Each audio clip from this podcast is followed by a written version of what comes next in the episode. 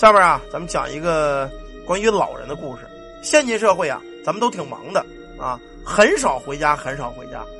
再加上呢，现在有一部分人呢，他对老人呢不太孝顺。你上百度上也好，你上网上去搜也好，对于这些儿女不孝敬老人的太多太多了，数不胜数。所以说呢，听完这个故事之后啊，我再跟你们说啊，有这么一叫李燕的小姑娘，他这个父母呢跟奶奶分开住，奶奶呢也只有他爸这么一个儿子，但是他这个妈妈不喜欢奶奶，嫌他奶奶脏，嫌他奶奶不讲卫生，年纪大了只会在家白吃饭，不做家务。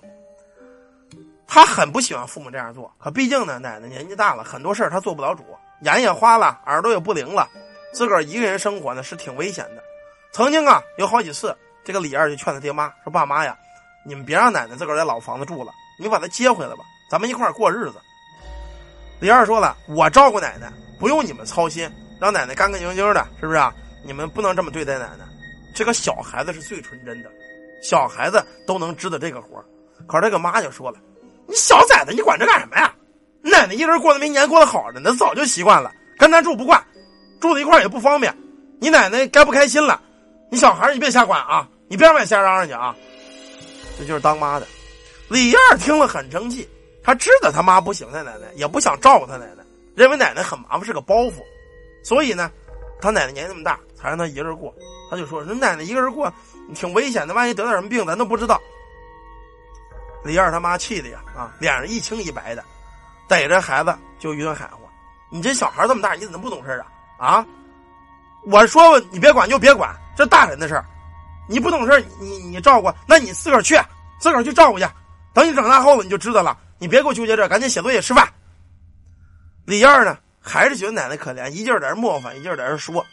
他父亲呢，这会儿也搭话了：“你别管了，哪个月呀，我都给你奶奶送几十块钱去，让她衣食无忧，我就算尽孝道了啊。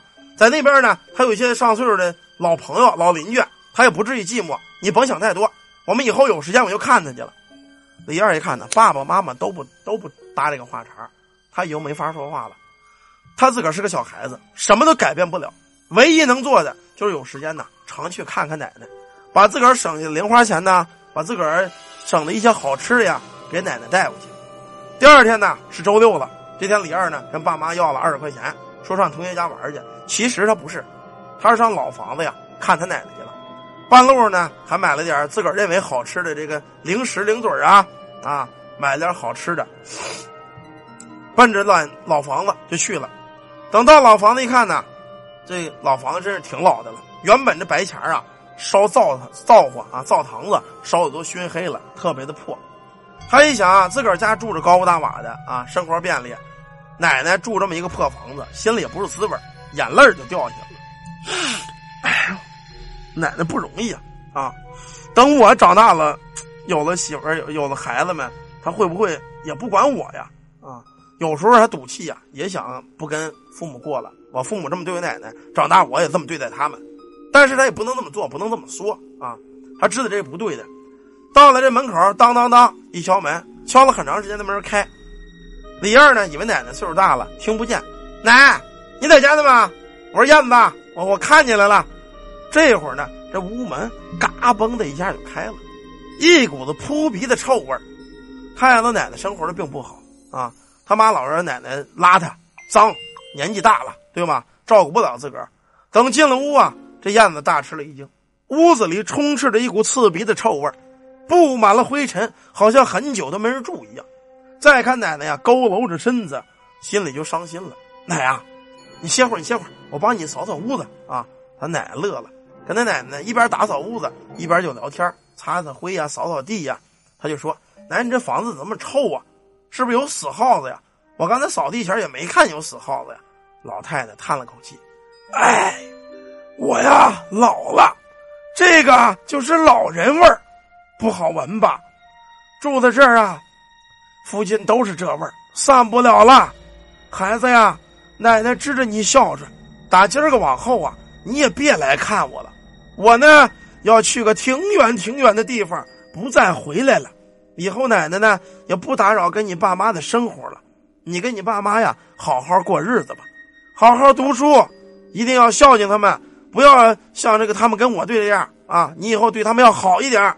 当时小姑娘没也不明白这个，说奶奶你上哪儿啊？有时候我告诉我爸妈是怎么着，他奶奶乐了，孩子呀，奶奶呀要去一个全是老人的地方，那个地方活得很快乐，你不用挂念我了啊，我会想你的。燕子呢很伤心，拿出零食，拿出自个儿剩点零花钱，奶奶呀，你看我给你我给你买的零食，那你吃吧，那你别走了，我把我的零食都给你，你别走了，我钱也给你，这会零花，我都给你攒着。那我让我爸妈回接你回去照顾你行吗？老太太摇了摇头。孩子呀，你别管了。说着，老太太呢从这兜里掏出点钱来。这点钱呢是每回你爸给我的，也有以前你给我的，我用不上了，你全都拿回去吧。啊，我去那个地方啊不用花钱，你让爹妈也别担心了。说完，把这燕子推出了门，咣叽的一声，门关了。他在外边是怎么喊也不开门，怎么喊也不开门，他就觉得奶奶今个挺奇怪的。回到家之后啊，他爸妈呢一进屋就问他：“燕子，你今儿跑哪玩去了？你身上怎么这么臭啊？”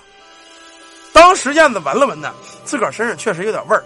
他爸妈呢在他身上就给他掏这个衣服，看他是不是弄什么脏东西了。一掏啊，从这口袋里掏出这么十几块钱来。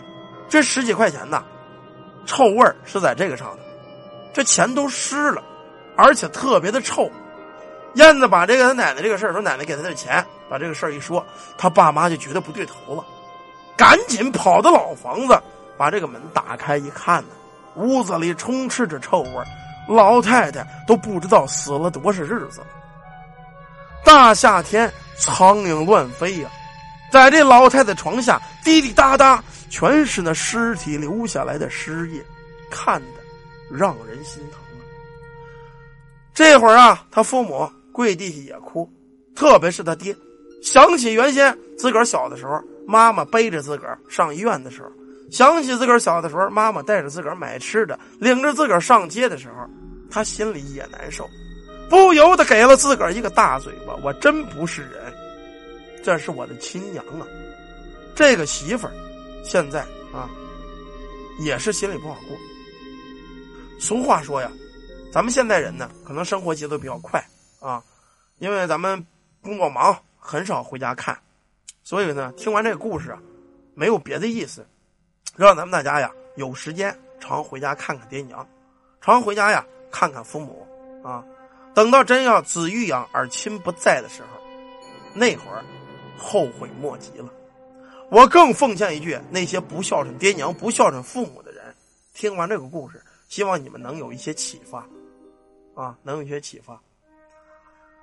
孝道是咱们中国五千年来传承的唯一的这么一个优点，可是现在这个优点呢，也在慢慢的消失，啊，很多现在人都不孝敬父母。你们记着，朋友们呢，咱们交朋友前这个人假如连父母都不孝敬，你也别跟他交朋友。因为爹妈养了他一辈子，养了他几十年，把他养大了，都围不下这个人的心。这个人连虎狼都不如。你作为朋友跟他处一年、两年、三年，你永远交不下这个人的心。所以说，这种人不要跟他们交朋友。不孝者，别跟他交朋友，别跟他来往。